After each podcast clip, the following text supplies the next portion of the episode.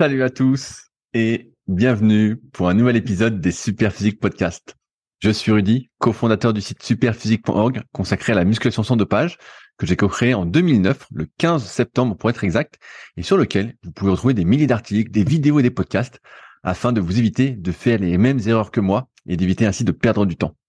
J'ai également mon propre site, rudykoya.com, sur lequel je propose du coaching à distance depuis 2006, mais aussi des formations en fonction de sa morphoanatomie, c'est-à-dire de vos longueurs osseuses, de vos longueurs musculaires, des livres comme le guide de la prise de masse naturelle et le guide de la sèche naturelle que je vous envoie personnellement chaque semaine de manière dédicacée, ou encore la formation super physique pour les plus passionnés d'entre vous sur méthodesp.rudicoya.com.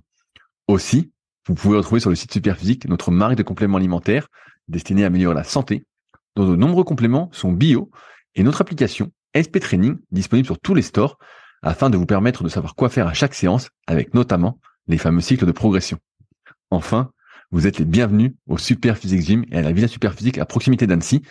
Mais pour ce faire, il faudra me contacter avec le lien directement dans la description. Aujourd'hui, je suis avec Clément Goudin, que vous connaissez peut-être pour avoir gagné 5 années de suite les Super Physique Games. Pratiquant de force athlétique et notamment champion de France en 2019, il coach depuis quelques années dans le milieu et c'est vers lui que je renvoie toutes les personnes qui ont un objectif en force athlétique. Vous pouvez le retrouver sur son compte Instagram CLTGD1 où il partage ses entraînements presque au jour le jour. Allez, c'est parti. Salut Clément, comment ça va aujourd'hui? Salut Rudy, ça va et toi? Ça va, ça va. Euh, je voulais, avant qu'on attaque euh, des questions un peu plus muscu, là tu rentres euh, d'une semaine en Turquie où tu as accompagné une fille que j'ai interviewée pour, pour mon podcast Les Secrets du Sport. Euh, en Turquie donc pour euh, une Coupe du Monde de BMX et euh, j'aurais bien voulu savoir comment c'était un peu les, les, coulisses de ce sport comparativement à ce que toi tu peux voir notamment en force avec ce qui se fait actuellement. comment c'est organisé, comment c'est là-bas pour une compétition de BMX Est-ce que c'est très pro Est-ce que ça fait rêver? Est-ce que c'est les compètes de quartier qu'on avait à l'époque en force? Non, non. Comment, ça Ouais, c'était sympa bah, de, de découvrir un peu ce, ce sport et parce que c'est des mecs qui sont euh, je connaissais quelques athlètes euh, qui pratiquaient et, euh, et, je savais que c'était des mecs qui avaient des très très bons niveaux euh, euh, en muscu, en altéro et tout. C'est des gars qui sont super puissants. ce que je te disais là tout à l'heure en off, dans les dans les 30 meilleurs, même plus. Enfin, t'en as, enfin, sur toute la piste, t'en as aucun qui squatte à moins de 180 et t'en as un paquet qui qui joue avec des barres à 200 kg au squat. C'est des mecs qui font des épaulés à 140, 150, voire même plus. Donc c'est très très puissant. Et euh, mais ça nécessite d'être assez complet quand même parce que hum, c'est un effort qui est relativement, euh, enfin qui est un petit peu plus long. En fait, c'est typé un peu 400 mètres, tu vois, mais avec beaucoup de relance. Euh, ça dure une 30 à 40 secondes, donc ça demande beaucoup de beaucoup de, de comment dire, d'être assez complet au niveau des qualités physiques et du coup, ça m'intéressait vraiment de, de voir ça de l'intérieur. Et c'est vrai que assez. Non, non, donc toi, toi là-bas, t'étais plus en accompagnateur, t'étais pas en, entraîneur.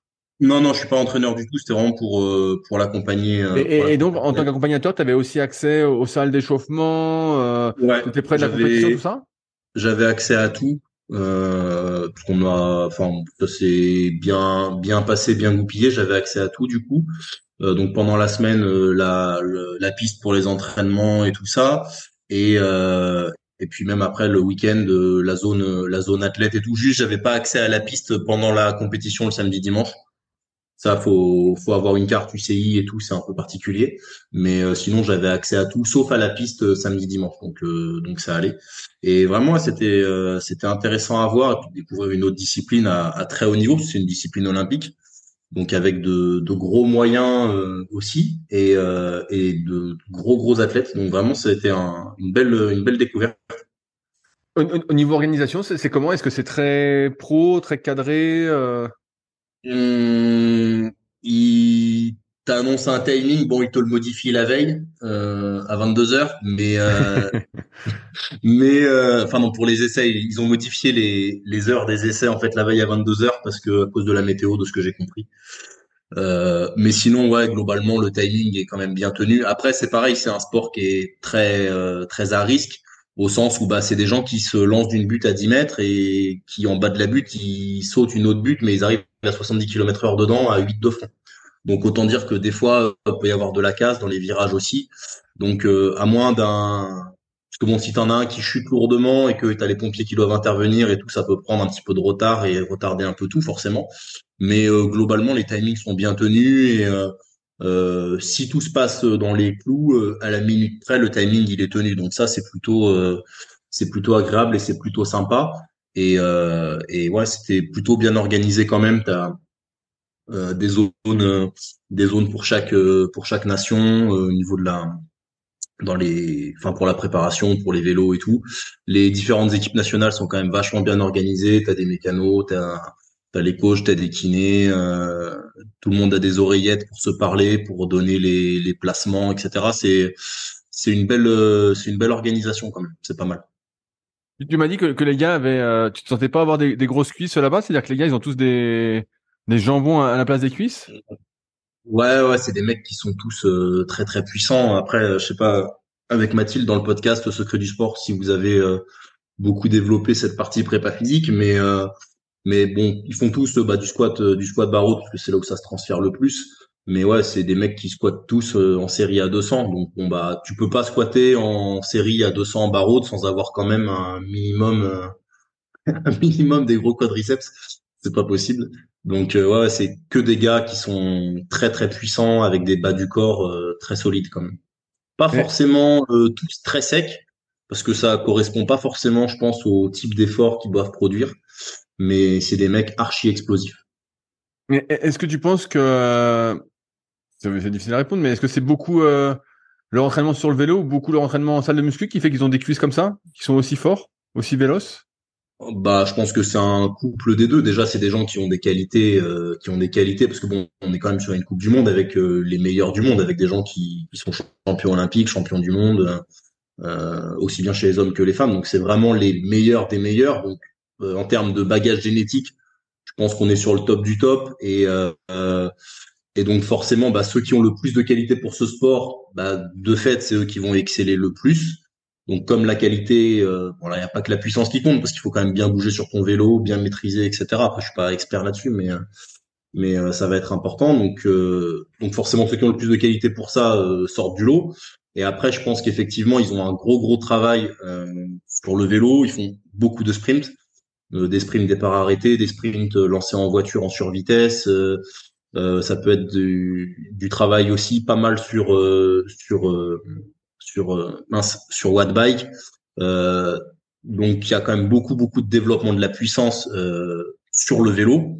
Et puis il pédale beaucoup, donc forcément ça donne quand même des, des bonnes cuisses. Et après il y a pas mal de travail en muscu, notamment hors saison, euh, où ils vont faire beaucoup de squats. Et c'est vrai que dès très jeune en pôle espoir, euh, il commence déjà à, envoyer du squat, à envoyer de l'haltérophilie, à travailler du force vitesse, à faire de la pliométrie, à faire des box jumps très haut, euh, etc., etc.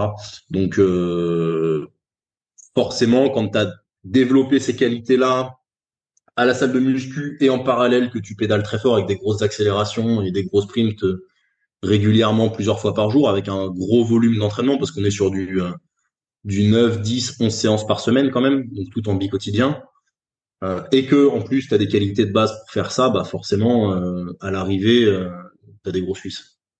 Et, et, le gabarit global des, des gars, c'est quoi?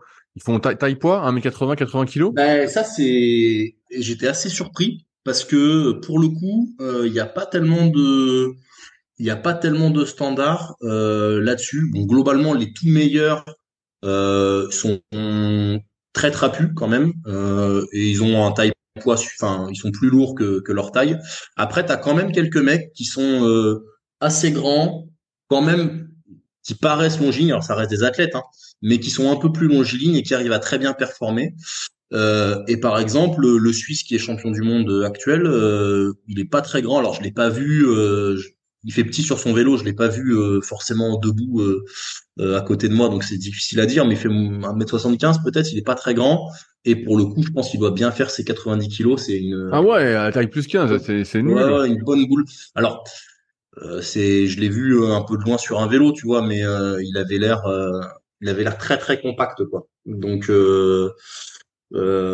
c'est, c'est assez varié, mais globalement quand même, ouais, les mecs sont les mecs sont solides, mais par contre pas tellement secs parce que je pense que ça répond vraiment pas euh, aux besoins de la discipline. Bon, en gros, tu es en train de nous dire que tu as le physique idéal pour faire du BMX en compétition. Ouais, euh, alors je pense que tu m'as tu m'as pas beaucoup vu sur des Ah si, tu m'avais vu sur des sports de glisse quand on avait fait euh, on avait fait du ouais, ouais, ouais, ouais, mais bon là c'est du vélo, c'est pas de la... c'est pas vraiment de la glisse. Ouais, mais bon, euh, faut quand même sauter des bosses euh, en démarrant à 70 à l'heure, euh, prendre un virage à donf et tout et moi ça c'est pas mon c'est pas mon truc quoi. Non, au-delà de au-delà de ça, bon, t'as as, l'aspect physique qui est hyper important, l'aspect technique quand même qui est hyper important aussi parce que c'est très particulier. Et puis tout ce qui est euh, tactique et pilotage parce que bah euh, ça reste quand même une course euh, avec de la stratégie selon de là où tu pars, selon où sont placés les autres, ceux qui sont devant, ceux qui sont derrière et tout. Donc il y a beaucoup de choses à mettre en place. Et c'est vrai que moi je suis pas assez comment dire casse-cou aguerri, aguerri pour comprendre toutes les subtilités, mais déjà euh, à ma petite échelle, je voyais quand même euh, beaucoup de beaucoup de choses euh, très particulières, donc c'était c'était vraiment sympa. Donc on te verra pas en compétition de BMX, on te verra surtout sur ton bike erg en story quoi. Ouais, c'est ça sur mon bike erg, faire de la zone 2, ça ça me va bien. mais non, le vélo c'est c'est dur le vélo honnêtement les, quand tu fais une séance euh, autre que de la zone 2, tu vois, que tu veux euh, pousser un peu l'intensité, monter le wattage, alors euh, pour différentes raisons, hein, soit pour faire soit pour faire pour développer ta VO2, soit pour faire de la vitesse, soit pour faire des sprints, etc., etc. C'est tout de suite des cuisses s'engorgent et c'est tout de suite très très douloureux. Enfin, les cyclistes pour moi c'est parmi les, les sports qui développent le plus la résilience à la douleur physique, je trouve. Non, non, mais bah, moi qui fais beaucoup de, de bike en, ce moment, là, c'est un truc, euh, comme je m'étais fait mal euh, avec mon 10 km d'Annecy, euh, je m'étais fait une déchirure, donc euh, du long fibulaire au niveau du mollet. Bah, je fais beaucoup de bike là depuis quelques temps. Et bah, au début, c'est sûr que t'es pas habitué, comme tu t'as jamais fait vraiment de basse intensité de manière extensive, on va dire, sur ton vélo, bah tu congestionnes vite. Mais là, comme ça fait un petit moment, maintenant, même quand je force, je peux pas dire que je congestionne au point que ça brûle à crever, quoi. Mais mm. ça passe par euh, beaucoup, beaucoup de séances, bah, comme euh, beaucoup le savent, à basse intensité, où tu as l'impression de rien faire, où tu peux aller dans la smoule, mais en fait, qui sont euh, indispensables pour pouvoir faire les grosses séances sans être limité, on va dire, ouais, c'est ça, par la blessure. Pour développer tes mitochondries, puis mieux, mieux encaisser. Après, je pense que tu peux avoir toutes les mitochondries que tu veux et toute la base de basse intensité. Quand tu envoies euh, des intensités seuil de manière euh, répétée sur des temps longs, euh, tu tu, tu ouais, t'as, plus l'envie de vomir. T'as plus l'envie de vomir. Tu vois, c'est plus une, fatigue globale où tu te, t'es là, t'as les jambes qui s'engourdissent, mais pas au point. Moi, je me souviens quand je faisais très peu, très peu de, de vélo et que je m'intéressais au cyclisme sur piste, euh, et que je faisais une, ou deux fois par semaine, soit des côtes, soit du white bike. Bah ouais, j'avais les cuisses mmh. explosées. C'était horrible. Je me faisais 10 minutes non-stop. J'avais les cuisses énormes, quoi. Et euh, maintenant, je vois que comme j'ai une meilleure capacité, on va dire euh, cardio-musculaire, et ben c'est c'est plus global quoi. Je sens que j'ai envie de vomir ou euh, ou voilà, un peu ah. comme je sais pas si t'as regardé le documentaire sur le Tour de France qui est sorti sur Netflix. Pas, pas encore, mais tout le monde en dit du bien. Je vais essayer de le, je vais essayer de le regarder. Ouais ouais. franchement, c'est pas mal du tout. ça se regarde bien. Et tu vois, bah, un moment, ah, j'ai plus le nom de tous les gars là, mais je crois que c'est Mathieu Van Der Poel et le gars force tellement et tout, tu vois que putain, il va cracher ses poumons, quoi. Vraiment, euh, tu te dis. Euh, ouais, je pense que dans la, bah tu sais, moi, je m'entraîne beaucoup avec un, un mec qui est, c'est un ancien triathlète. Dans dans la résilience à la douleur, c'est très dur le vélo pour lui.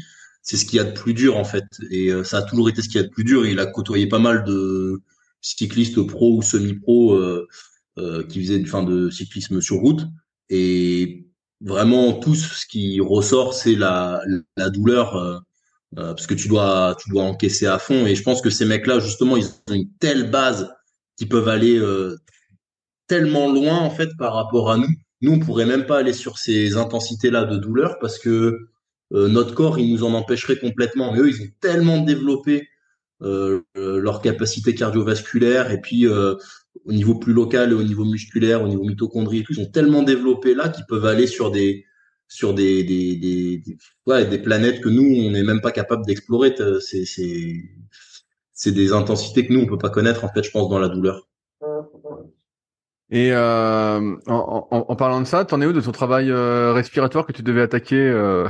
Bah que j'ai toujours pas attaqué, du coup ça se ça va pas se faire. Je me j'ai pas eu le temps de enfin j'ai j'ai pas pris le temps plutôt de de vraiment bien bien m'y pencher puis en fait euh, ça va pas euh, enfin c'est c'est difficilement euh, compatible, j'ai j'ai du mal à avec tout ce que tu fais avec tout ce que tu fais déjà quoi. Ouais, avec ce que je fais déjà et tout dans ma gestion des avec la prévention des blessures que je fais déjà à côté, la force et tout, le, la zone 2, machin, tu sais, ça après c'est le risque c'était de, de en voulant être sur un truc de plus de finalement euh, être nulle part et du coup j'ai pas euh, j'ai pas démarré. Après je ah, ça m'intéresse toujours hein, mais euh, mais bon, si c'est pour le faire, pas bien le faire ou alors que finalement ce soit une contrainte incroyable et que ce soit néfaste, ça c'est pas intéressant. Ah, mais c'est toujours la même chose. À chaque fois, on voit plein de trucs qui ont l'air super, et tu dis ah je vais en faire, je vais en faire, mais en fait il y a toujours un rapport mmh. euh, avantage inconvénient quoi. Quels sont les bénéfices, quels sont les désagréments, et tu dis si j'en rajoute, alors que tu es déjà fatigué, est-ce que ça rajoute pas de la fatigue de laquelle tu vas peut-être pas récupérer? Et donc c'est pour ça que tu as tellement de trucs. Euh, moi c'est pareil, bah là, là j'ai bien, bien repris, mais, mais, mais tu sais pas après tu dis putain j'en rajoute, j'en rajoute. Des fois moi je me souviens des fois, je suis arrivé en fin de journée, je dis bah tiens, je ferais bien euh, une heure de vélo, euh, voilà, pour ajouter un peu de volume, euh, basse intensité. Mais en fait, je suis déjà rincé et je me pose la question est-ce que ça a du sens que je mhm. fasse une heure en plus de zone 2 alors que je suis rincé, ou mieux vaut que je fasse une petite sieste pour repartir ni vu ni connu, quoi. Exactement, c'est ça. Et, et c'est toujours comme ça en fait. À chaque fois, tu rajoutes des bénéfices. Ouais, ouais, c'est toujours comme ça. C'est. Mais c'est pas, c'est pas facile. Et puis bah après, faut, faut quand même aussi vivre parce que bah accessoirement, même si indirectement je vis de mon sport, euh, euh, j'en vis pas directement. Donc euh, il faut quand même que je puisse assumer euh, les coachings, le, les retours à mes athlètes, faire des programmations qui sont de qualité. Et ça aussi, ça prend du temps dans ma journée. Hein.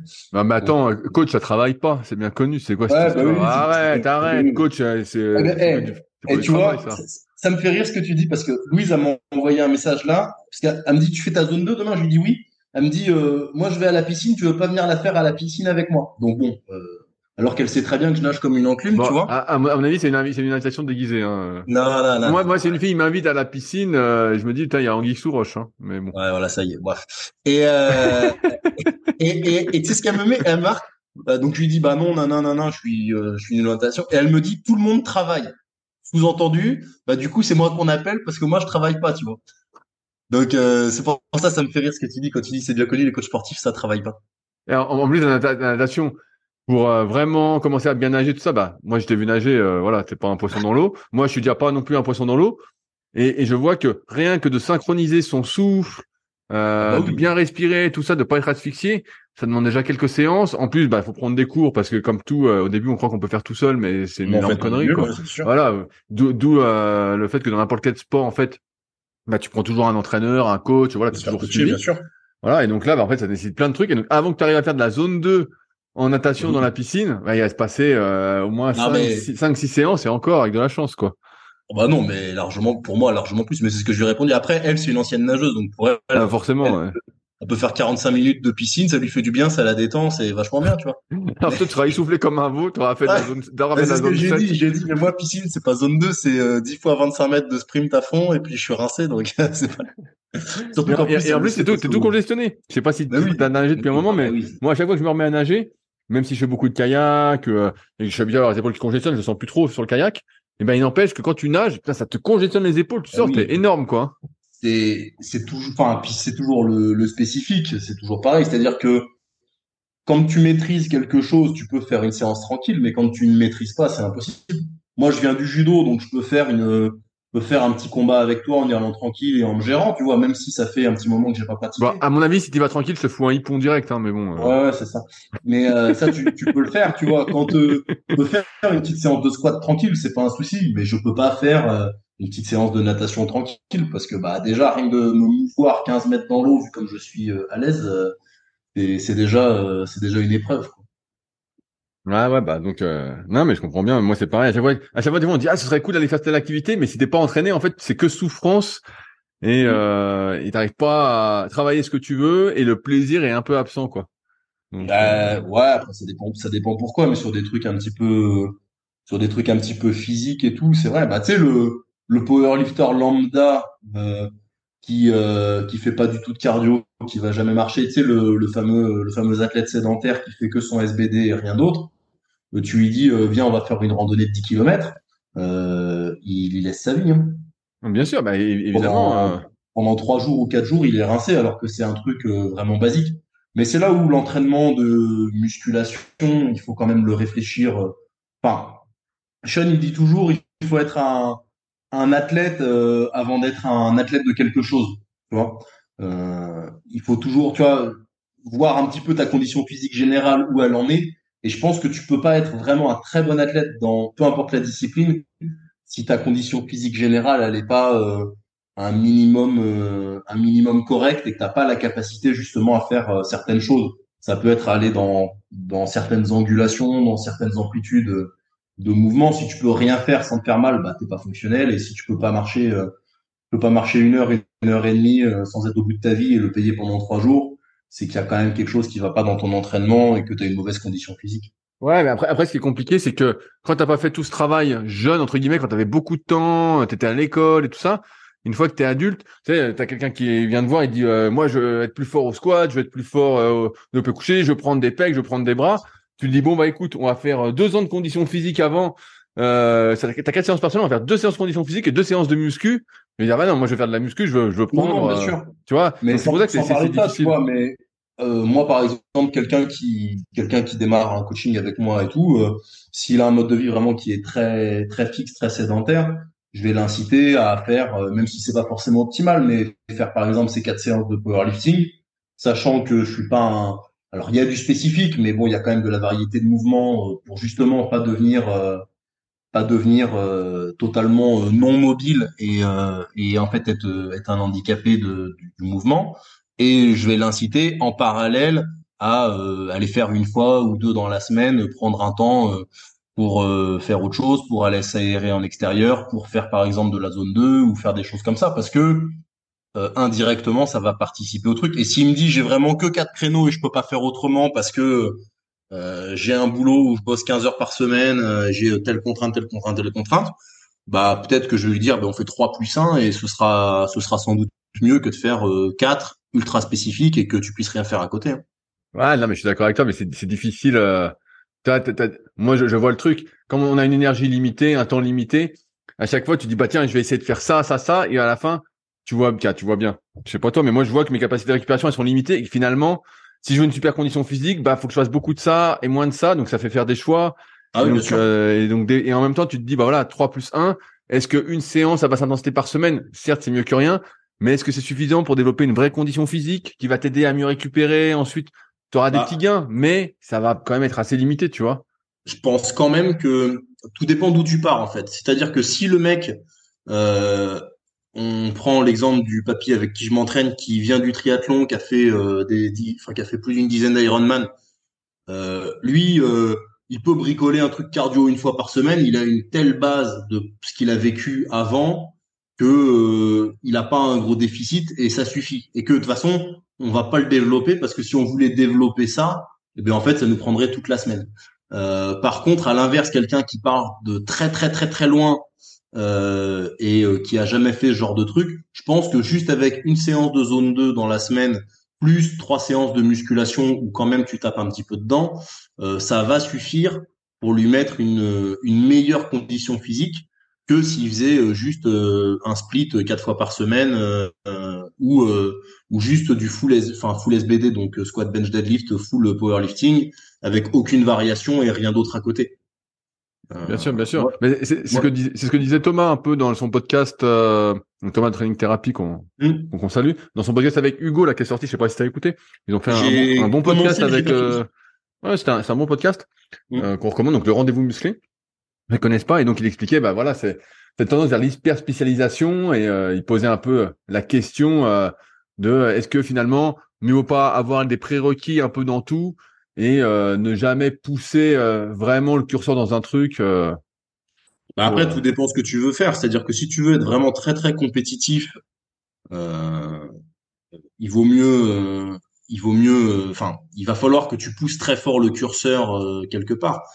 Si tu tu veux être faire le truc pour le fun parce que t'aimes ça, mais quand même arriver à garder une bonne santé et tout ça, bah, tu vas adopter une stratégie qui est un petit peu différente.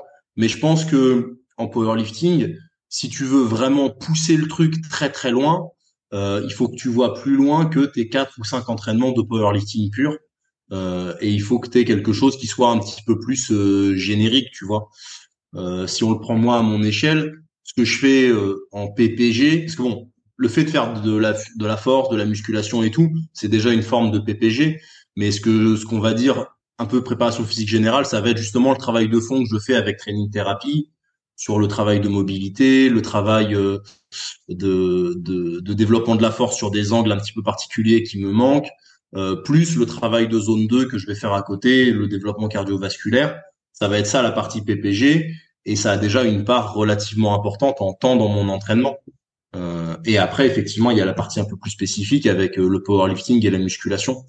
Mais je pense pas que ce soit néfaste, au contraire, d'aller chercher d'autres petits axes, notamment sur la longévité, parce que le problème, c'est que si tu, deviens ultra, ultra, ultra spécialisé, alors c'est vrai que tu es super adapté pour ce que tu as à faire, mais euh, le moindre truc qui sort un petit peu du pattern, alors ça peut être une erreur technique, ou ça peut être un jour où tu es moins bien, et tu te bousilles parce que ton corps il est pas du tout, prêt à ça et finalement euh, tu vas pas gagner de temps quoi. Au contraire même ouais non non mais bah, c'est pour ça que chez les jeunes on pousse en général la généralisation euh, assez assez lointaine avant qu'ils se spécialisent mais quand tu es adulte tu vois c'est toujours je reviens à ce que je disais tout à l'heure c'est que c'est compliqué de se dire euh, bah tiens je me donne deux ans pour faire tous les prérequis on va dire avoir une certaine base avant d'attaquer mon activité sachant que le joue le temps sur le moyen et long terme peut jouer un peu contre toi parce que tu vieillis et peut-être que tu vas perdre un peu en capacité, quoi. Ça, ça c'est vrai. C'est difficile de, de, différer, tu vois.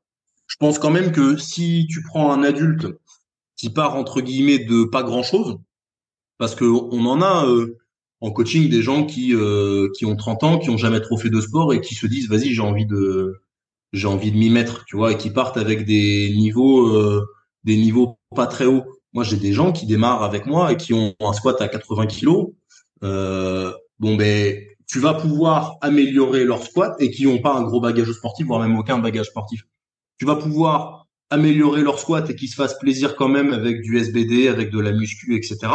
Et en parallèle quand même pouvoir développer certains prérequis euh, en parallèle du squat et d'avoir une, comme ils partent de relativement loin sur un petit peu tous les curseurs, euh, même si tu vas mettre une dominante sur euh, squat, bench, deadlift, tu vas pouvoir quand même les faire progresser sur d'autres curseurs euh, et peut-être en parallèle bah, faire en sorte qu'ils soient capables de passer plusieurs tractions strictes, faire en sorte qu'ils soient en mesure d'avoir une capacité cardiovasculaire correcte, perdre un petit peu de poids, améliorer leur composition corporelle en même temps, etc., etc. Et c'est à la fois un coaching, parce que bon, clairement, le mec qui a 30 ou 35 ans se dit, vas-y, je vais me mettre à la force athlétique tu sais qu'il sera pas champion du monde et il le sait aussi. Euh, c'est juste voilà, c'est je veux être en meilleure santé via le powerlifting, mais ça n'exclut pas de mettre euh, du vélo, euh, de mettre euh, du travail de renforcement, du travail de mobilité, du travail de gainage, etc., etc. En, en parlant de, de, compétition, il y a eu il y a les champions du monde en, ce moment là. Est-ce que tu suis un petit hmm. peu en, power? Ouais, ouais, bah, bien sûr, je suis. là, pour l'instant, j'ai regardé quasiment quasiment tous les lives, euh, sauf sauf celui de Tiffany parce que je pouvais pas. Euh, mais sinon, j'ai ouais, j'ai tout regardé. Et puis les 59 parce que je dois avouer que ça m'intéressait pas plus que ça. Ah, tu, tu sais pas ce qu'a fait le petit Antoine Garcia? Il a fait quatrième, Antoine. Ah, il a fait quatrième. Ok, bah c'était un, un, gars qui s'entraînait un peu au SP Gym là pendant une saison. Euh, il, était chez nous à, à, la salle là. Et, euh, bah, il était vachement sympa quoi. Ah, il est sympa, Antoine. Il est sur Lyon là maintenant. Il s'entraîne à Lyon. Euh, ouais, il était champion du monde en titre et euh, mais après la concurrence était très forte là quand même cette année. Ils ont fait des grosses barres les mecs. Et lui, il avait l'air pas trop satisfait. Il est un peu passé à côté de sa compétition, de ce que j'ai compris. Donc euh, bon bah quand les mecs sont très forts en face et que toi t'es pas à 100% de ce que tu es capable de faire, euh, forcément ça bah ça, se passe pas bien. Hein. Mais euh, mais bon, ça il fera il fera mieux l'année prochaine. Je pense que c'est un gros un gros travailleur. Et puis bah sinon c'est le niveau euh, le niveau il est vraiment très fort. Hein. Même chez les femmes bah ça monte encore, chez les hommes ça continue de monter. Taylor Atwood qui était euh, il était champion du monde depuis 2017, il était invaincu depuis 2017 quand même. Là il finit troisième. Donc bon. Mais il troisième avec, des meilleures barres que d'habitude et d'autres ont fait encore mieux ou il était moins bien? Non, il était un oui, moins bien. Il était sur la même base que ce qu'il a fait l'année dernière, mais en fait, il, se fait refuser son troisième squat. C'est discutable. Voilà. Euh, et c'est vrai que ça lui fait perdre sept et demi sur le total parce qu'il valide 270 et du coup 277 euh, les arbitres lui valident pas et c'est moi je trouve que c'est discutable et du coup bah forcément avec sept et demi de moins euh, ça le il prend un peu plus de risques sur sa troisième barre au terre et du coup il se fait battre au poids de corps par le deuxième et le troisième. Ok. Mais euh, avec moi je pense que s'il avait validé sa troisième, enfin si les arbitres lui avaient validé sa troisième barre de squat, il n'y avait pas de match et il était premier assurément. Mais après les années d'avant, euh, il était premier avec 50 kilos d'avance, tu vois. Euh, là, il est, il est, euh, il a besoin d'avoir toutes ses barres et que tout se passe bien pour pouvoir gagner. Donc, il est un peu comme tout le monde maintenant. Ouais, ouais, ouais. Donc le, le, niveau euh, élite monte quoi. Quel niveau moyen, je sais pas si on peut dire moyen, mais ça monte quoi. Ouais, bah si, enfin si, parce qu'en plus celui qui est champion du monde là, c'est un Suédois qui est junior. Oh. c'est un Suédois qui est junior et euh, il est ouvert à 305 au soulevé de terre en junior 74. Enfin, c'est un junior 74 et il finit à 3 euh, il a fait 3,28 pour gagner au terre. Donc 3,28 euh, en 74 et il en a un peu sous le pied, tu vois. Mais est-ce que c'est est-ce que c'est un gars qui est fait pour le soulever de terre avec des très très longs bras ou même pas? Ouais, il a des bons bras, mais euh, il a quand même benché. Euh, combien il a fait? 70, 177, je crois, au bench. Ok, ouais. Donc euh, bon, quand tu fais 177 au bench à 74 kilos de poids de corps, c'est t'as pas des bras de gibon non plus, quoi. Ta, catégorie est pas encore passée, toi? Non, non, non, ma catégorie est pas passée. Mais en général, je regarde pas les 93. Pourquoi tu regardes pas? Ça me déprime. J'allais te dire, est-ce que quand tu vois que le niveau moyen monte, est-ce que finalement ça te euh. met pas un petit coup de te dire putain mais en fait, euh, tu sais à un moment t'étais pas loin, t'as été champion de France, voilà et puis finalement euh, bah, le niveau moyen effectivement c'est bien élevé en France, le niveau mondial s'élève aussi. Est-ce que euh, je sais que c'est d'abord contre soi, voilà, à, nos âges maintenant on fait d'abord la compète contre soi-même pour battre ses records. Mais est-ce que ça te met pas un petit coup justement de voir ce niveau moyen qui monte? Bah moi j'ai des objectifs qui ont toujours été euh, chiffrés perso. Donc euh, là, ça va. Mais après, c'est sûr que les objectifs compétitifs, après, bah, plus les années passent et euh, plus tu te rends compte que pour toi, les kilos, ils sont chers à gagner parce que tu te rapproches d'une forme de limite. Alors que pour certains, tu as l'impression que la limite, elle est quand même beaucoup plus haute. là, bon, j'ai pas regardé, j'ai pas tout regardé et tout, mais je pense que le podium, il va être à le podium en 93, il va être à 870 peut-être. Le troisième, il va être à 860 quoi. Mais tu auras trois mecs qui seront au-delà de 860, peut-être même plus. Donc euh, quand t'as dit ça, euh, t'as tout dit. C'est-à-dire que bah, les trois premiers ils mettent plus de 100 kilos. Enfin plus de 100 kilos. Donc euh, donc bon, euh, ça, mais mais bon, c'est sur la question. Ça rappelle quand même à la réalité quoi. Est-ce qu'ils est-ce qu'ils sont naturels Tu vois, il y a toujours cette question aussi à se poser. C'est euh, qu'en est-il exactement? Parce qu'on a ah, des, barres monstrueux. Moi, je me souviens que Gilles, équipé, je sais plus, il y avait un truc genre 825 ou bon, ok, Gilles s'entraînait pas la meilleure des manières, il est quand même assez doué tout ça. Mais euh, là, ils sont sur des barres sans matériel qui sont celles que faisaient les gars avant avec matériel, quoi. Ah bah oui, voire même meilleur. Et déjà, à, déjà à l'époque, il y a des gars qui étaient très forts au niveau monde, on les soupçonnait de dopage, quoi. Donc là, euh, bien sûr, bien sûr. Bah, si tu veux, moi je vis pas avec les mecs. Et effectivement, t'as des gars qui se retrouvent avec des physiques. Euh, bon, quand tu fais quand tu fais un peu moins d'un mètre 70 et que tu fais 93 kilos après le cut et que tu arrives à être relativement sec, c'est vrai que le doute il est permis quoi. Euh, ah ouais, ouais. Euh, après encore une fois, euh, il y a des contrôles antidopage qui sont pas parfaits, on va pas se mentir non plus. mais bon, si tu commences à dire lui il est dopé, lui il est dopé, lui il est dopé, tous ceux qui sont plus forts que moi ils sont dopés, bah en fait toi-même tu progresses plus quoi.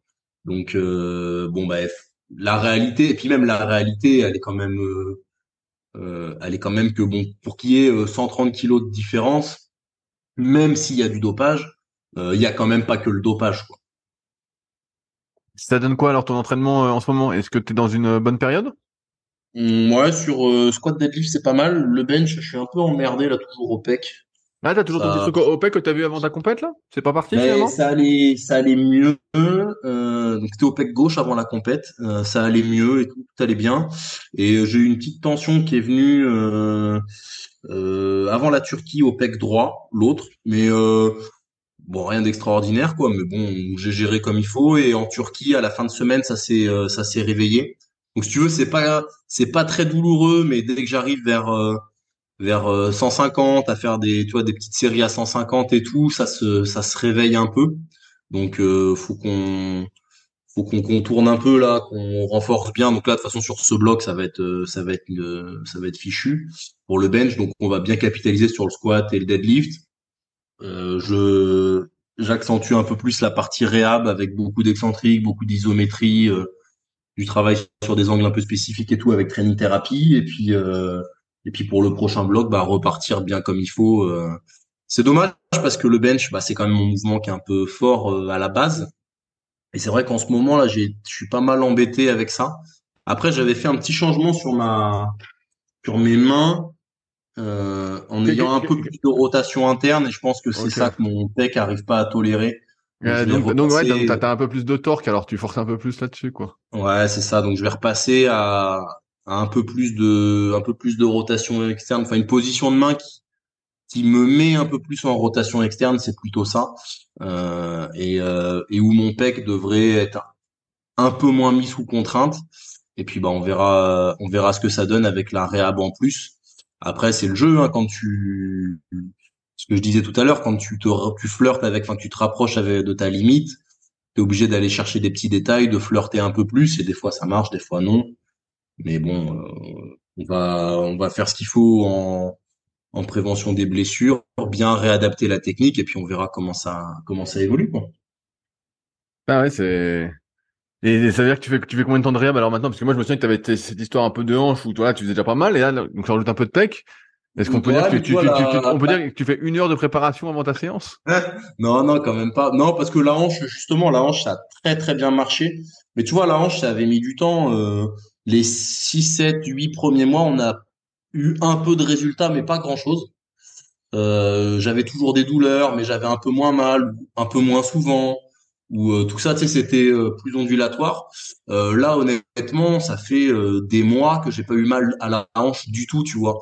Même quand j'ai eu un gros volume, même quand j'ai eu des grosses intensités, même des grosses intensités deux fois dans la semaine. Donc là, la hanche, ça va quand même beaucoup mieux. On a trouvé un, système qui marche bien. On est passé sur un, un, peu plus un protocole d'entretien, on va dire. Donc, ça permet de dégager du temps pour, pour faire un peu plus. Donc, à la base, c'était pour faire un peu plus sur le dos. Là, le dos, pareil, ça a l'air de stabiliser. Donc là, on, on, gère les priorités, ça va être sur le pec. Et puis, bah, peut-être que, tu vois, après, c'est, c'est évolutif, tout ça. J'avais eu une petite alerte aux adducteurs, donc on avait mis des choses sur l'adducteur avec, euh, avec Simon de Training Therapy. Et puis, bah, peut-être que après, ce sera autre chose qui va se réveiller. Et puis, bah, tu, tu jongles un petit peu avec tout ça, mais le, le haut niveau de toute manière, euh, c'est ça, c'est de composer avec euh, de composer avec toutes ces variables et puis de de faire en sorte d'être le plus en santé possible euh, en essayant d'anticiper les problèmes, mais tu peux pas tout anticiper non plus. Ouais, c'est bah c'est c'est quand même frustrant de se dire, euh, tu vois là, moi je me j'essaie de mettre à ta place et je me dis euh, bon finalement tu fais à chaque fois que tu commences à progresser, paf, il y a un autre truc qui t'emmerde, qui t'emmerde. Est-ce que c'est, tu vois, on voit beaucoup de sportifs de haut niveau qui prennent leur retraite sportive entre guillemets à haut niveau euh, parce que leur corps euh, les suit plus, tu vois. bah, souvent dans le foot, moi j'écoute un peu l'équipe, ils disent ah le mec mm. il a 35 ans, il est foutu, c'est pour ça il récupère pas, il se blesse plus, nanana. Euh. Ouais, après. Est-ce que tu penses en, arriver là? Tu vas t'arrêter le jour où euh... Ah, de toute façon, je, je, bah, je pense pas m'arrêter spécialement un jour parce que j'aime Non, mais je veux dire, moins, moins t'investir. Ouais, bah c'est pas d'actualité. Après, je pense que justement parce que je vois beaucoup de, je vois beaucoup d'évolutions et je vois beaucoup de choses à faire. Et je pense que c'est un sport dans lequel tu peux performer beaucoup plus tard que le football euh, ou d'autres sports qui sont traumatiques parce que tu as un facteur externe. Et puis bah euh, c'est un petit peu différent parce qu'au foot, il faut que tu sois en forme euh, tous les week-ends. Euh, en force, tu as besoin d'être en forme deux fois par an. Et même en étant un petit peu diminué par quelque chose à un moment donné, tu peux quand même arriver à être performant, voire même très performant euh, en powerlifting, alors que peut-être qu'en football, c'est un petit peu moins vrai. Euh, donc, je, je le vois pas trop comme ça. Et, euh, et après, c'est sûr que bah, je, je préférais l'époque où euh, je pouvais arriver, faire trois ronds d'épaule et, et commencer ma série de squats. c'est sûr que c'était vachement plus c'était vachement plus sympa, tu prenais plus de plaisir, tu te prenais moins la tête. Euh, mais bon, je pense aussi que dans une certaine mesure, je paye euh, ces années-là. Ouais, je sais pas, moi j'ai envie de penser qu'il y a une période un peu pour tout. Tu vois, quand t'es jeune, t'es très jeune, tu vois que t'es es un peu invincible, tu fais, tu fais. Et c'est pas dit qu'en faisant plus d'échauffement, plus de trucs, finalement, euh, mais j'ai l'impression que en fait, on n'échappe pas au vieillissement, quoi. T'essayes de le ralentir un petit peu quand on prend conscience, mais euh... bah oui, non, mais de toute façon, ça c'est une, c'est une réalité. Hein. Et, et, qu'est-ce que tu penses du fait de changer de catégorie? Parce que tu sais, pareil à l'époque, on disait, euh, faut pas être trop sec pour faire de la force. Alors maintenant, t'as beaucoup de gars qui ont des physiques super secs, tout ça. On avait tendance à dire que ça protégeait un peu d'être plus gras. Donc euh, peut-être de, monter en 105 ou non? Tu crois pas trop? Je pense que ça, c'est des excuses pour manger des pizzas. ouais, mais toi, tu manges pas mal de, tu manges pas mal de pizza déjà. Ouais, non, non, non, parce que en fait ça c'est rigolo parce que la plupart des gens pensent que je mange mal parce que chaque fois que je mets une photo. Bah oui, je vois, tu, tu partages les saloperies que tu bouffes. On aimerait voir ton ta salade de ta salade et ton. Ah non mais ça, c'est-à-dire que tu vas mettre, tu vas mettre une pâtisserie une fois toutes les six semaines et tout le monde dit oh il mange que des pâtisseries. Bah non, j'en mange une de temps en temps effectivement. le mec a un abonnement à la boulangerie quoi. Et, euh, et effectivement aujourd'hui, euh, aujourd'hui je l'ai mis sur Instagram. Euh, je, je, sais même pas quand c'est la dernière pâtisserie. Ah si, bah si je sais. Quand on est rentré de Turquie, j'en ai mangé une avant d'aller m'entraîner parce que j'avais faim et que j'avais après le vol et tout, euh, j'avais pas le cœur à, à, manger un truc sain, donc j'ai mangé une part de flan, ça m'a donné du jus pour ma séance. Mais, euh, voilà. Et, et, et à euh, l'inverse alors, descendre de catégorie? Non, bah descendre de catégorie 83 là, ça serait euh, ça serait chaud. Hein. Mais même monter de catégorie, moi j'ai essayé un petit peu parce que. Ouais, parce qu'à un moment, à un moment t'étais plus lourd. Ouais, j'étais plus lourd, mais quand je vois les efforts que ça me demande côté bouffe pour faire 97, 98 et dans quel état je me sens, euh, en fait, il faut que je mange euh, tout le temps parce que déjà, euh, pour être à 94, 95, il faut que je mange beaucoup. Euh, bon, toi, tu m'as, on a déjà mangé ensemble au restaurant ou chez toi ou tout ça, tu vois à peu près ce que je mange. Ouais, un, peu comme un oiseau, un peu comme un oiseau. Ouais, c'est ça, un, gros oiseau. une petite salade sans sauce, quoi. Mais euh, euh, quand je vois déjà ce que ça me demande de manger, c'est quand même beaucoup. Mais euh, si je devais manger pour faire 100, 101, 102, ou, et je parle même pas de remplir les 105 kilos, ça serait manger en permanence. Et puis j'avais fait des j'avais fait des prises de sang un petit peu pour suivre quand j'étais à 97, 98 et tout. Et euh, c'était pas terrible du coup ce qu'il y avait dans les prises de sang parce que ça me demandait de trop manger. Moi, j'étais tout le temps fatigué parce qu'il fallait que je mange vraiment sûr, comme quand, quand tu manges beaucoup, ça, en oublie, ça, ça te crève en fait. Ouais, ouais, ça te fatigue vachement. Et puis même, euh, je fais pas du sport pour euh, bah, pour me gaver, être en mauvaise santé, me sentir lourd dans tout ce que je fais. Et euh, tout simplement, ouais, 95 kilos, euh, c'est un poids qui me convient bien. Je peux monter un peu au-delà à 95 500 ou descendre vers 94 des fois si euh, j'ai euh, peut-être un rythme de vie un petit peu qui bouge un, peu plus, mais je reste stable entre 94 et 95,5 et c'est comme ça que je me sens le mieux. Et ouais, quand j'étais monté à 97, 98, je me sentais vraiment pas bien. Donc euh, et en plus, ça me demandait de manger énormément et au moindre truc, je retombais à 95, donc c'était pas intéressant. Comment ça s'est passé pour t'entraîner en Turquie en, déplacement? Parce que j'imagine que tu n'avais pas ton, T'avais peut-être pas accès à des barres euh, Eneco, t'avais pas accès aux bancs que tu utilises d'habitude, c'est peut-être bien large pour le développer couché. Euh, bah, ça s'est plutôt pas mal, euh, pas mal passé. Euh, j'ai, il y a un powerlifter turc assez connu qui s'appelle le Sent Kosak, enfin j'arrive pas à le prononcer, euh, à qui j'ai envoyé un message de 3-4 semaines avant, parce qu'on n'était pas à Istanbul, on était dans une ville qui s'appelle Sakarya, une heure et demie. Euh, donc je lui ai demandé s'il connaissait des gyms, euh, enfin des, des, salles de power euh, euh à Sakarya. Euh, il m'a dit qu'il y en avait une et tout. Il m'a récupéré le numéro de téléphone du, du patron.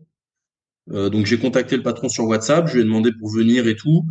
Et et du coup, bah, je suis allé là-bas. Donc eux, ils étaient très très très très contents. Et en fait, c'est un gars, il a un petit home, c'est un home gym qu'il a un petit peu ouvert aux gens du quartier. Donc c'est le truc hyper simple. Euh, t'as deux racks, euh, deux bancs euh, comme ça, une paire d'haltères filetés, et sinon par contre c'est que du, t'as trois barres et c'est trois barres de powerlifting avec euh, du poids calibré powerlifting. Ok, ouais, donc t'es bien tombé quoi. Ouais, donc je suis bien tombé. Mais après c'est drôle parce que du coup, donc c'est tout petit. le mec, il est là, il passe sa journée à fumer des clopes et boire des cafés à l'intérieur de la salle. la salle, elle était complètement fumée. Euh, J'arrive, le, le, mec, il avait un, un, un, flingue à la ceinture. Tu, sais, tu sens que tu es dans un, dans un autre pays, donc c'est assez, assez drôle. Donc j'ai fait deux séances là-bas, euh, deux séances dans une petite box de CrossFit parce que euh, Mathilde, la fille du BMX, elle, elle avait besoin de faire une séance, donc je suis allé euh, dans la salle avec elle pour faire la séance et puis ça correspondait à ce que j'avais à faire parce que j'avais plus d'assistance. Et le vendredi, mon SBD, je suis retourné le faire dans la petite salle, euh, dans la petite salle de power. Donc non, ça s'est plutôt bien passé. Je m'étais un petit peu organisé en amont et, euh, et j'ai eu de la chance. Après, je pense que je me suis aussi fait mal au pec sur le banc là-bas parce que le banc était très très dur. Et euh, du coup, euh, ça mettait bah, toute la contrainte sur le pec et je pense que c'est aussi ça qui a réveillé la douleur. Ouais, ouais mais c'est pour ça que je te, parlais de ça. J'ai pensé tout à l'heure, je me disais comment tu gères un changement de matériel quand, quand tu es sur des poids lourds, même si t'es pas proche de la compétition? Est-ce que finalement tu t'entraînes pas un peu plus léger? Euh, T'en profites pour dire bah tiens, je fais une semaine pas là, je m'entraîne un peu plus léger pour minimiser mon risque de blessure, ou est-ce que je continue le cycle même si euh, finalement le matériel euh, est pas bah, celui que le matériel était pas si mal et j'ai continué le cycle. En plus, c'était ma semaine 4 du cycle. Après, moi, j'ai quand même un, euh, je bouge quand même beaucoup, tu vois, pour, les compétitions de billard, pour euh, différentes choses. Donc, je suis habitué à ça. Et si euh, chaque fois que je suis en déplacement, j'adapte mon entraînement, bah, finalement, mon entraînement, je vais l'adapter. Enfin, je vais, je vais jamais pouvoir faire ce que j'ai à faire.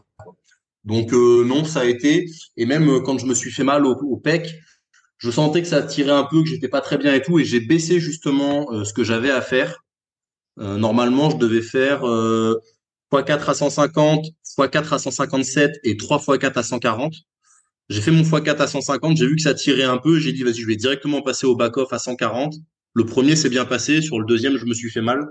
Donc je suis même pas monté euh, aussi lourd que ce que j'aurais dû et j'étais parti pour réduire le volume, mais finalement ce que j'ai fait c'était pas assez réduit par rapport à ce que j'aurais dû réduire. Donc bon, c'est comme ça, mais mais bon, c'est pas c'est pas la fin du monde non plus. Et, et, et, la, diète sur place, parce que euh, malgré, ce que je dis en, rigolant, tu manges plutôt assez sain, t'as tes quantités, tout ça.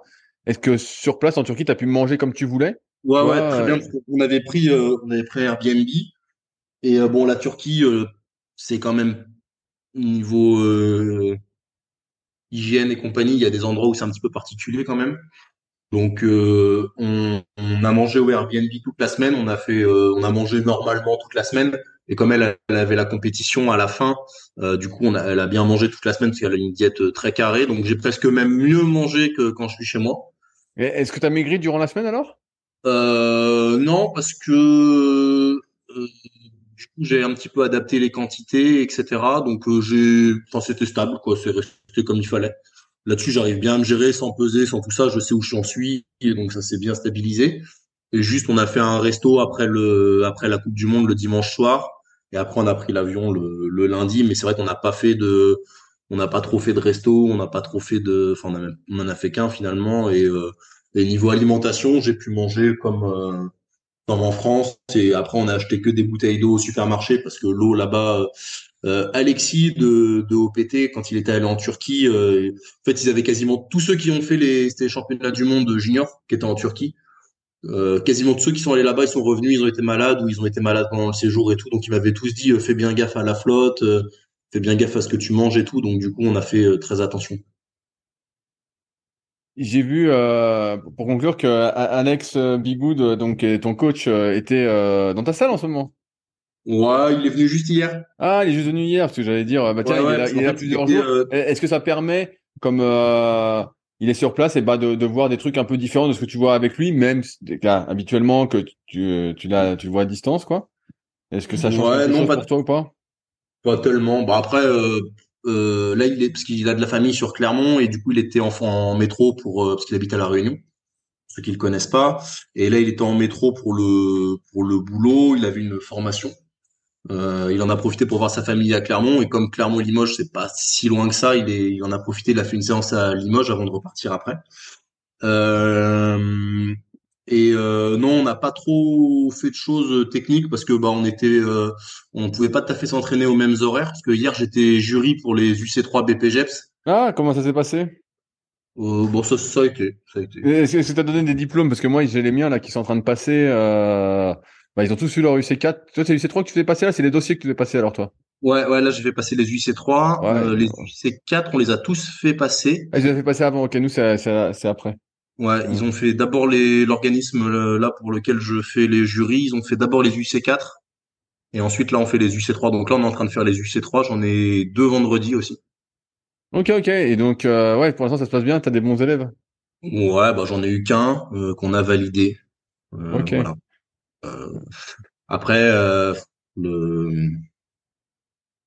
il y a du enfin bon, quand tu sors d'un diplôme, euh, il reste du travail par définition hein. Mais mais ouais, voilà, il y a il y a quand même du travail encore pour euh, que ce soit des coachs que je puisse euh, éventuellement recommander. Ouais, ben ça forcément. Il y a dans chaque promo, t'en as que. Bah, toi, tu donnes pas les cours, donc tu fais juste le jury. Nous, en général, comme on est prof, euh, ben on essaie de Oui. pas être jury pour pas qu'il y ait d'affect. Mais il y, a- il y a- il y en a que tu, tu vois que, qui sont vraiment dedans, qui sont passionnés, puis d'autres qui sont plus là juste pour le diplôme que tu vas moins recommander. Donc, Bien sûr, après, bien sûr. Mais de toute façon, tu le sens. Hein. Euh, dans les UC4 que j'ai fait passer, euh, t'as différents niveaux. T'en as qui sont très bien. Et puis tu sais, il y a des choses aussi qui s'apprennent pas. Euh, qui tu es, comment tu es, ce que tu fais, la dynamique que tu insuffles, la manière, tu sais, de tout ce qui concerne pas vraiment la séance. Tu sais, la manière dont tu vas interagir avec ton avec ton client, dont la manière dont tu parles. Ouais, ouais, tout, tout, tout ce oui. qui est, qui est un peu intelligence sociale, mais qui se fait naturellement, sans que tu aies besoin de l'apprendre normalement. Voilà, exactement, le non-verbal et la façon de se positionner, de faire peut-être une petite blague à un moment donné et tout, tu sais, parce que bon, c'est ça la réalité d'un d'un coaching. Euh, tu vois, t'es pas, enfin, il y a, c'est une interaction humaine, donc il y a plein de choses, euh, il y a plein de choses à faire, et c'est vrai que tu vois directement ceux qui sont à l'aise, ceux qui ne le sont pas. Alors après, il y a des choses qui peuvent s'apprendre, mais il y a aussi euh, des choses qui s'apprennent pas forcément. Ouais, ouais, bah après, il y en- il y, en a qui essayent de te vendre ça, mais euh, la vérité, c'est que ça s'apprend pas vraiment, quoi. Bah, pour, pour, pour, pour- oui. pour moi, ça, ça se fait dans l'éducation au fur et à mesure.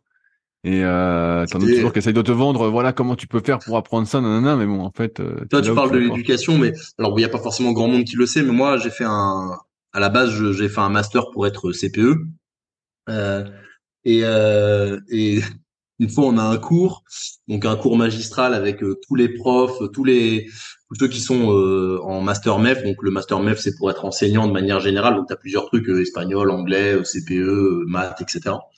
Donc c'était un truc énorme. Et t'as une dame qui nous fait un cours sur l'autorité, euh, en nous disant ça, bah l'autorité, euh, c'est pas du tout, euh, c'est pas du tout inné ou acquis, c'est que des choses qui s'apprennent, nanana, nanana, nanana. Et elle nous fait un cours, donc elle faisait un cours que à des adultes, et c'était un bordel sans nom dans son cours parce que personne n'écoutait, et que c'était totalement inintéressant, tu vois.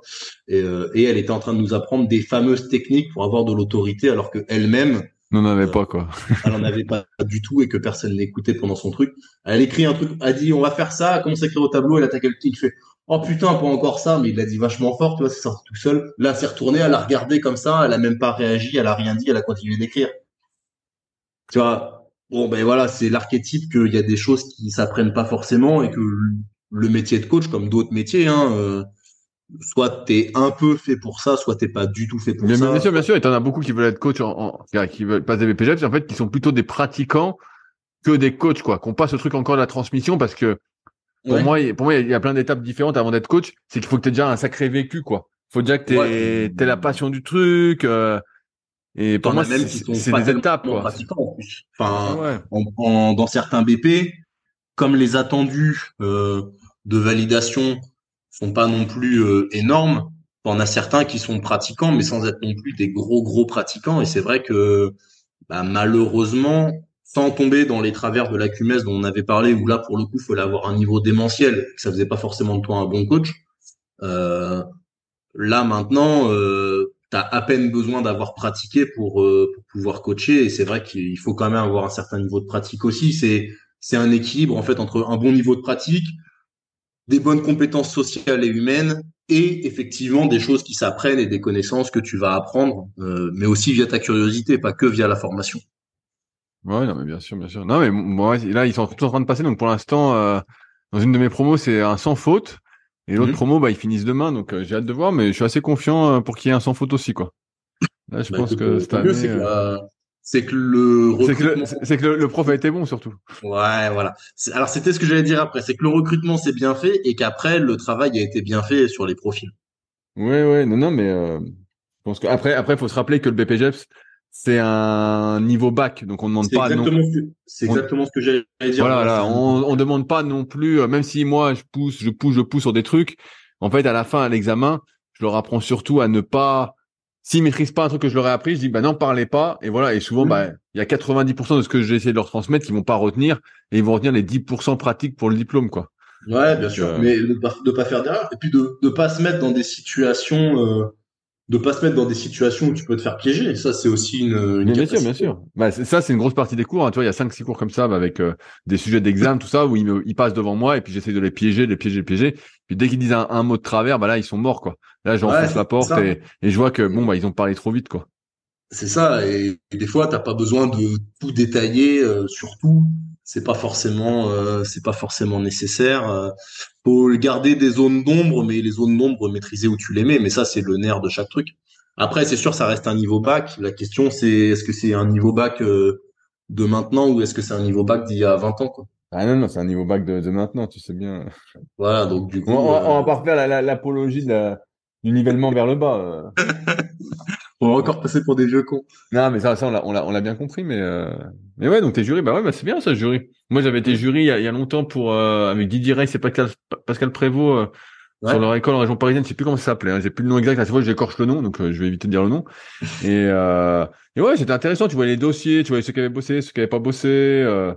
Ouais, puis je trouve que c'est bien parce que bah, ça reste, ça permet aussi de voir un petit peu les forces en présence et puis de connaître un petit peu le tissu de tes futurs euh, collègues au niveau local. Ouais, ouais. Et puis, et puis tu vois, moi là, je, je donne les cours de BGEPS et je, je l'ai fait. Et euh, d'une part parce que je pourrais surtout à distance avec toutes les formations que je propose à distance, mais aussi parce que je voulais voir quel était le niveau des gens qui devenaient coach aujourd'hui, quelles étaient leurs interrogations, quelles étaient leurs problématiques. Voilà, qu'est-ce qu'il en est exactement? Parce que moi, je suis habitué à faire du contenu pour des gens qui me connaissent souvent, mmh. et, euh, que ce soit des vidéos, des podcasts, des articles et euh, pas des gens qui me connaissent pas. Et là, bah, j'arrive, ils me connaissent pas du tout, euh, ils, ils, connaissent pas du tout super physique, ils savent pas que j'ai fait des livres, ils savent rien du tout. Et, euh, et donc c'est intéressant. Pour moi, c'est intéressant de voir ça, de me dire ah voilà, voilà où ils en sont. C'est pas ce que ce à quoi je m'attendais. Et donc après, je comprends des fois quand je dis quelque chose que c'est trop compliqué. Je dis bon, ouais, comment, comment expliquer euh, tu vois, c'est toujours qu'on dit euh, la, simpli la simplification, la sophistication. J'ai oublié le, terme exact. Je vais arrêter, je vais pas le dire. Voilà. La vulgarisation. Ouais, bah, je, suis obligé à chaque fois en fait de vulgariser de plus en plus ou d'être de plus en plus pédagogue, de trouver les bons mots. Donc ça me fait réfléchir là-dessus pour euh, essayer de transmettre ce que je veux transmettre parce que en utilisant les, les mots classiques que j'utilisais euh, il y a peut-être dix ans, mais en fait ce serait incompréhensible. Bah, euh, dans la mesure où la musculation et la pratique de la musculation c'est quand même énormément démocratisé. Euh, là j'ai vu un truc, je crois que c'est de l'ordre de 10% de la population française qui est inscrite en salle de sport maintenant à l'heure actuelle. C'est énorme. C'est énorme. Donc, alors après, tu as inscrit en salle de sport et euh, pratique vraiment la musculation. Ça, c'est deux choses différentes. Mais euh, avec l'ouverture de plein de salles low cost, ça correspond à une demande. Les gens font quand même un peu plus attention à leur corps, à leur santé et tout. Euh, et c'est vrai que les personnes qui font de la musculation, on en discutait des gens qu'on pouvait trouver en coaching. Euh, toi, quand tu as commencé il y a 15 ans et moi, il y a un petit peu moins, euh, bah, c'est des personnes qui avaient déjà un bon niveau, des bonnes connaissances, etc., etc. Alors que maintenant, parce que les gens qui étaient à la musculation, c'était des gens qui étaient déjà implantés dans la niche et tu tombais que sur des passionnés, que sur des gens qui s'y connaissaient et que ça intéressait vraiment, etc. Alors que maintenant, comme il y a beaucoup plus de gens qui pratiquent, ce qui est une bonne chose, euh, bah forcément, euh, tu as aussi beaucoup plus de gens qui euh, s'y intéressent, enfin qui pratiquent sans s'y intéresser énormément donc qui ont un niveau de connaissance et un niveau de pratique qui est vraiment inférieur. Donc c'est sûr que ça demande une grosse adaptation dans les coachings euh, et une grosse adaptation aussi toi dans, dans l'enseignement et dans, bien sûr dans la manière d'enseigner. Donc, donc ouais donc pour moi c'est intéressant euh, de voir euh, bah là vraiment d'être au contact des gens et donc de, de mmh. voir en fonction en plus des personnes ben et de leur expérience et de ce qu'ils croient savoir ou ce qu'ils savent et bah c'est ouais, c'est vraiment un travail euh, intéressant. C'est vrai que c'est c'est notre pédagogie et c'est peut-être pour ça que ceux qui m'écoutent régulièrement voient mes progrès en pédagogie euh, régulièrement. Moi, j'ai moi j'ai pas vu tes progrès en pédagogie. Non mais bien sûr, c'est normal. Je te parle pas d'entraînement, je te fais que parler, je te fais que te poser des questions. C'est pour ça. Allez, sur, sur ce, on va, s'arrêter là. On est, on est, déjà pratiquement une heure. On, on espère comme dit que vous avez passé un bon moment. N'oubliez pas, si vous avez des questions pour le prochain épisode avec euh, Clément, n'hésitez pas dans les commentaires, soit sur SoundCloud, soit sur euh, YouTube directement euh, sous le podcast. Vous pouvez aussi lui écrire directement sur son compte Instagram. Donc, euh, il se fera un plaisir de vous répondre quand il aura du temps, quand il sera pas sous une pâtisserie en train de, de se gaver, quoi. Quand il mangera pas le flan en entier, quoi. Tu lances des, tu lances des légendes. Alors que j'ai une diète à 90 ou 95% bonne. Et les 5% qui restent, euh, c'est pour le surplus d'énergie et, le bien-être mental. Ouais, on, va dire, on, va dire, ça comme ça. Allez, sur, ce, on se retrouve bientôt pour un nouvel épisode. Salut tout le monde. Si vous êtes encore là, c'est que vous avez sans doute passé un bon moment. Si vous avez des questions sur les sujets que nous avons abordés aujourd'hui ou que vous souhaitez nous en poser, ne vous priez pas, c'est avec plaisir dans la partie commentaires sur SoundCloud ou sur YouTube. Si vous avez des questions qui n'ont rien à voir avec les sujets abordés, par contre, cela se passe sur les forums Superphysique, qui sont les derniers forums de musculation du web et qui est également les premiers sur www.superphysique.org. Enfin, merci d'avance pour, votre soutien, notamment à ceux qui laisseront des commentaires sur les applications de podcast, que ce soit Spotify ou Apple, avec évidemment la note de 5 étoiles sur 5. Je compte également sur vos partages sur les réseaux sociaux que je repartagerai avec plaisir. Sur ce, bon entraînement et à la semaine prochaine.